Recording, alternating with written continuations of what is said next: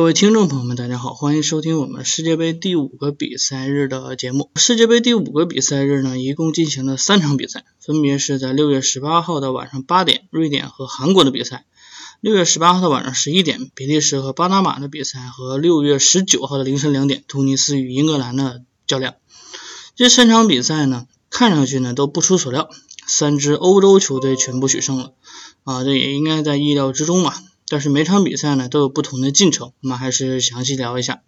首先，瑞典和韩国的比赛，其实我赛前呢还是预测韩国队，因为我觉得韩国打地面传控，包括中后场的球员相对熟悉，应该能打出很好的状态。但是没有想到瑞典队这场比赛的侵略性，包括防守的强度都更高一些。所以这场比赛韩国呢虽然说脚下控球还是不错的。也包括边路突破，也制造了很多机会，但是最终呢，也是没能够拿下这场比赛。但是瑞典方面进攻也不是特别理想，十四脚射门五脚打正，看上去挺多，但是真正威胁到对手的也不是特别多。唯一的进球呢是来自于点球，啊，这个点球也是非常有争议。其实现场看啊，就是看这个回放来看，应该没什么可争议的。只不过判完了之后，裁判并没有直接判点球，而是 VR 技术直接改判了点球。老将格兰奎斯特将球打进，瑞典队取胜韩国。其实我要说的这场比赛呢是瑞典，瑞典队这支球队很有意思，在后伊布时代的瑞典，现在呢是凭借着年轻一代的崛起，帮助瑞典队的现在的成绩是有很好的提升。所以呢，让我们看到阿根廷也好，巴西也好，在没有了自己的超级巨星，包括葡萄牙之内，没有了自己的超级巨星之后，球队应该走上一条什么样的道路？其实我觉得现在的瑞典要比有伊布的瑞典感觉更有层次感一些。这不是说伊布不好，只不过球在的时候，你想想你跟伊布踢比赛啊，当然是国家队层面了，你的身价跟他差距甚远。然后比赛的时候他管你要求，你只能给他，你要不给他他会骂你的。跟他踢球压力多大呀？所以呢，这个时候呢，能看得出一个巨星在场上的负面作用。瑞典呢，现在也是发挥到了新的特点啊，其实我觉得现在的瑞典还是不错的。不过瑞典现在这个实力，想要能够走得更远，还是要有很多的路要走的。接下来呢，要说说比利时和巴拿马的比赛。这场比赛应该是一场无悬念的比赛。比利时的进攻实力很强，那巴拿马呢，作为一支中美美加勒比地区本身实力就不是很强的球队，参加本届世界杯啊，防守又不行，进攻又攻不出来，你怎么能够跟比利时来对抗？这也是个非常大的问题。巴拿马这支球队的两年前的百年美洲杯上的表现就不是很理想，发现这支球队攻防两端的实力都很一般，主要是简单粗暴。因为巴拿马这支球队的身高体重还是比较高的，而是通过强攻还是有一些效果，但是整体的运作还是有很大的问题的。所以说，我觉得巴拿马这支球队的实力在本届世界杯来讲应该算是倒数。所以面对实力强劲的比利时啊，巴拿马队基本上没有什么还手之力。虽然也制造了两次机会，但是大部分时间是被比利时狂轰乱炸。那比利时的问题是在于几个球员之间的配合默契度，包括球员的掌控的球的掌控程度。第七十四分钟的时候换下了卡拉斯科，确实卡拉斯科在左边路没有太多的机会，因为球员大部分都被阿扎尔占过占据了。比利时这支球队的老大到底是谁？是德布劳内，是阿扎尔，还是卢卡库，还是谁？现在不明确。现在我觉得这个阿扎尔就是球霸。在场上，他就是有无限开火权。这场比赛打了好多次门，但是都没有进球，那只出就出现了助攻。所以我觉得阿扎尔这么打的话，其实对比利时是一种极大的消耗。虽然我个人对阿扎尔这个球员，包括球风非常喜欢，但是对于比利时的前景来看，如果阿扎尔这么踢下去，比利时真的有点困难啊，因为这简直就是个球霸，无限开火权。那比利时的下一站的对手呢？其实也是突尼斯，应该来讲很有可能两场比赛结束之后就小组出线了。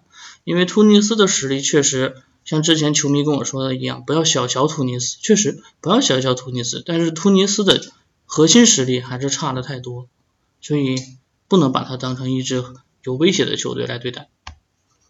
突尼斯和英格兰的比赛比赛呢，就能表现出突尼斯的几个特点：北非球队凶悍，积极性好，技术能力一般，啊，身体状态顶球这一下也一般。所以说呢，突尼斯对英格兰的比赛当中呢，就能发现其实突尼斯啊，大部分时间是落下风的，无论是控球率、射门数和射正次数方面，都落了下风。那英格兰这场比赛呢，也并没有完全的就是围攻突尼斯，而是给突尼斯了一定的空间，这样英格兰才能把前场几条线打得更加完善。而且英格兰这支球队本身也不是传控型的球队啊，所以说他不能这么压上，因为你有哈利凯恩在，更多的是要寻求反击和二点机会，包括是定位球的机会，这才是更有效的。哈利凯恩这场比赛呢，进了两个球，都是门前抢点啊，算是捡漏。但是他还是帮助英格兰二比一取胜了突尼斯，那这场比赛还是非常关键的。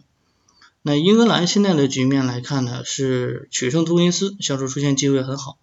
而英格兰这场比赛的表现，个人感觉非常理想，因为他穿红色的球衣啊，客场队服红色，在比赛上的积极性，这个群狼式的反抢，让我想起了利物浦，状态真的是不错。所以我觉得现在的这支英格兰队应该可以走得更远，而且在。剧组这样的一个小组出现之后，面对 H 组的挑战，威胁不是特别大，所以我觉得英格兰和比利时极有可能两场小组赛结束之后就可以获得出线。说完了第五个比赛日的比赛呢，我们还是要往后看一看，包括小组的形式吧。瑞典取胜韩国之后，瑞典成了这个小组就是呃 F 组的小组第一名啊，现在还是状态还是可以的啊。但是这个小组当中的球队的实力还是不俗啊，瑞典队必须小心，因为同组还有墨西哥，还有德国，那一场胜利呢不能保证什么东西，而且取胜韩国还是比较艰难的。剧组呢就相对比较简单，比利时和英格兰不出意外的小组都取胜了，那如果两支球队第二场比赛也都能取胜突尼斯和巴拿马，就可以携手小组出线了。所以剧组的形式可能是目前打到现在为止最明朗的一个小组。好，接下来呢，我们要说点什么呢？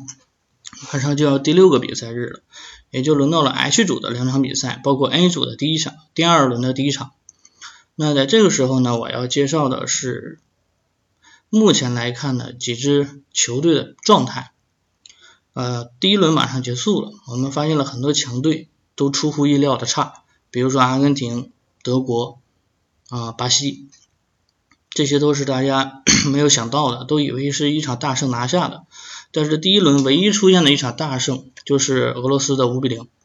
目前比赛打下来啊，不包括 H 组的波兰、塞内加尔、哥伦比亚、日本四支球队在内，出战的五支南美球队啊，五支南美球队四支进行了比赛，只有乌拉圭一支球队取胜，其他的球队两平一负。阿根廷和巴西全被逼平，然后秘鲁输球。那出战的亚洲球队呢？出战的五支亚洲球队，除了日本未出战之外，四支球队一胜，其他的全输啊。赢的是伊朗，那其他的沙特、韩国、澳大利亚都输球了。那再看中北美地区呢？中北美地区有三支球队，但是实力差距太大了。墨西哥和哥斯达黎加、巴拿马根本就不是一个层级的。哥啊，墨西哥是世界级的强队，所以墨西哥取胜。那哥斯达黎加和巴拿马还有很大的差距，所以哥斯达黎加虽然说输球，但是输的不难看。那巴拿马呢？这场比赛输的就是比较尴尬了。最后再看看非洲啊，在看欧洲之前还要看非洲。非洲现在五支球队出战，除了没有出战的塞内加尔，四支球队全部输球，还没有取得积分的。非洲这队这个赛季啊，这届世界杯目前的表现真的是大跌眼镜，每一届。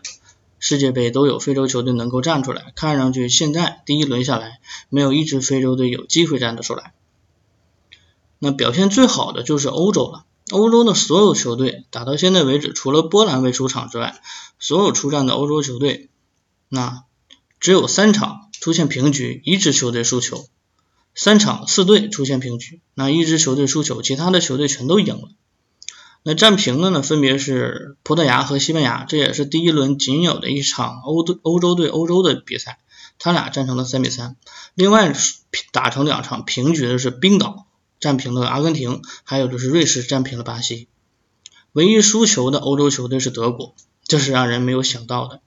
欧洲球队在首轮的表现非常精彩。目前来看呢，还是欧洲更熟悉俄罗斯的时差和气候，所以我觉得欧洲球队在本届世界杯占据了很多天时地利人和。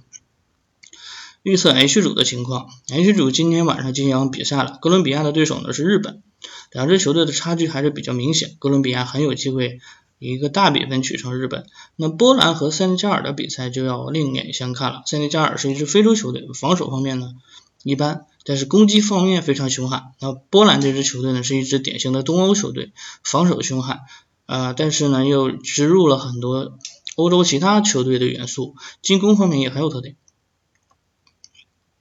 是否能够守住啊欧洲球队的战绩，那就要看波兰队这场的表现。而且波兰队看离俄罗斯更近，那对俄罗斯的气候时差来讲，基本就没有时差嘛。所以我觉得波兰队占尽天时地利人和，应该是可以拿下这场比赛的胜利。呃，另外就是我们还是要看一下俄罗斯和埃及的这场比赛。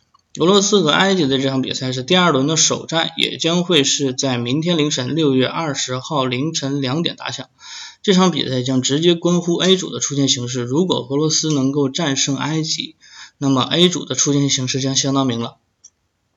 因为乌拉圭的对手将会是沙特，如果俄罗斯取胜埃及，乌拉圭取胜沙特，那俄罗斯和乌拉圭将会携手小组出线。那最后一轮比赛只是争夺小组第一。所以呢，今天晚上的重头戏在俄罗斯和埃及，希望大家能够持续关注。今天的这期节目呢，可能说的东西不多，因为确实比赛当中给我们奉献的故事点稍微弱了一点。我们还是期待之后的比赛能给我们奉献出更多有意思的故事。那这期节目呢就告一段落。那欢迎收听我们的节目，我们持续将关注世界杯第二轮的进程。我们下期节目再会。